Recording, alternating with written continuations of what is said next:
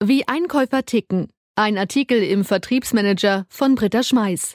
Keine Taktik ist ihnen zu schmutzig, kein Spielchen zu fies. Einkäufer gelten als knallharte Verhandler, die nur eins im Sinn haben, den Preis zu drücken, egal wie. Doch es zeichnet sich ein Wandel ab. Weg vom Preisdumping hin zur Wertschöpfungskette. Für den Wirtschaftspsychologen Florian Becker ist der typische Einkäufer ein ganz eigener Schlag Mensch. Ganz anders als ein Vertriebler, der eher offen, meist sympathisch wirkt und gute Laune versprüht. Muss er auch, schließlich will er etwas verkaufen. Der Einkäufer hingegen steht unter enormem Kostendruck, macht die Beschaffung doch in vielen Unternehmen mindestens die Hälfte aller Kosten aus. Da ist dann mitunter Schluss mit guter Laune und die Spielchen sind andere. Zumindest in großen Unternehmen mit hoher Machtposition und extremem Spotgeschäft. Dort sind die Produkte austauschbar und der Preis bestimmt über den Erfolg der Verhandlungen.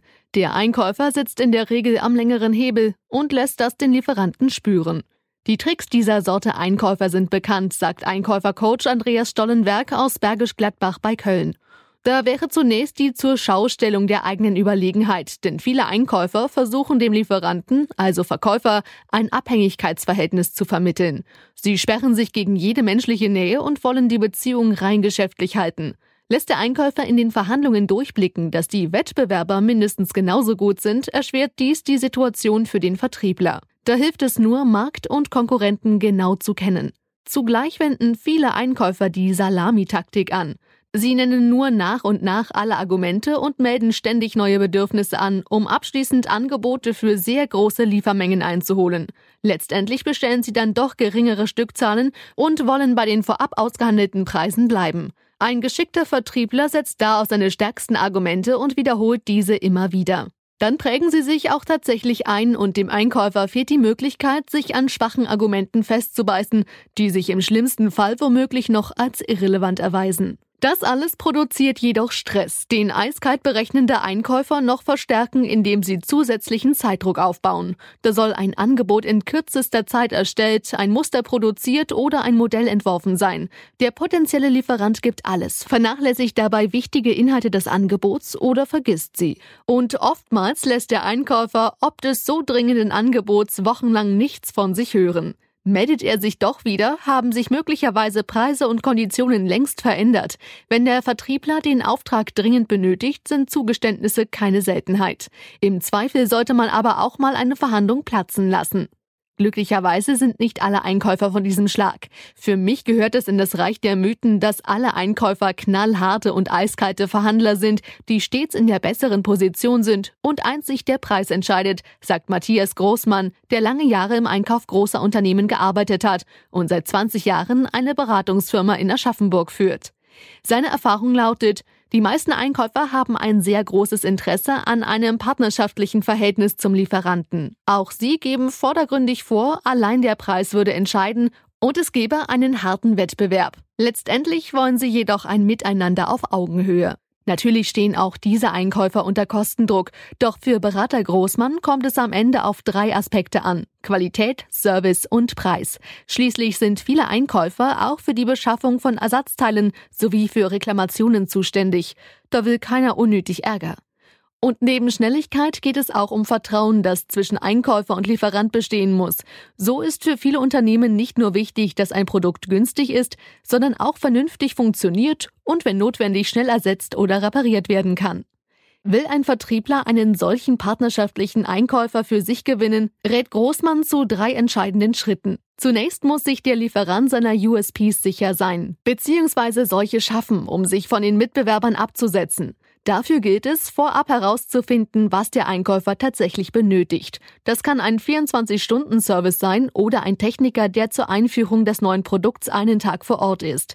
Großmann berichtet von einem Hersteller von Isolierungen für Balkone. Das Unternehmen hat jeweils einen Mitarbeiter geschickt, der das Produkt fachgerecht installiert, erzählt er. Dies sei ein enormer Mehrwert gewesen, den der Kunde zu schätzen wusste und auch bereitwillig zahlte.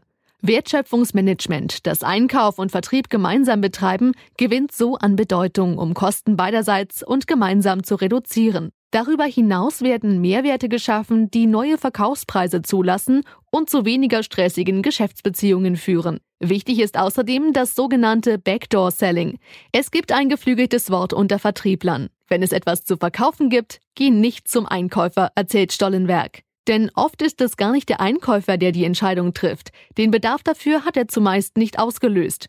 Die Initiative kommt vielmehr aus dem Unternehmen selbst, meist aus dem Fachbereich, in dem das jeweilige Produkt definiert oder technisch entwickelt wird.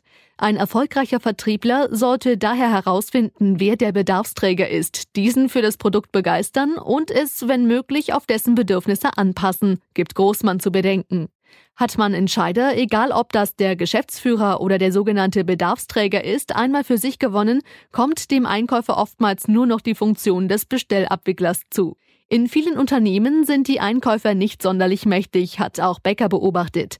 Einerseits liegt es am beschriebenen Kräfteverhältnis zwischen Entscheidungsträger und Einkäufer. Dazu trägt aber auch bei, dass die Budgets für die jeweiligen Abteilungen weit im Voraus genehmigt sind. Die Bereichsleiter haben gar kein Interesse, allein den Preis entscheiden zu lassen, weil ihr Budget dann im nächsten Jahr gekürzt würde, gibt Stollenberg zu bedenken. Zugleich erhalten Einkäufer im Gegensatz zu Vertrieblern weder Provisionen für ihre Einsparungserfolge noch irgendwelche Schulungen.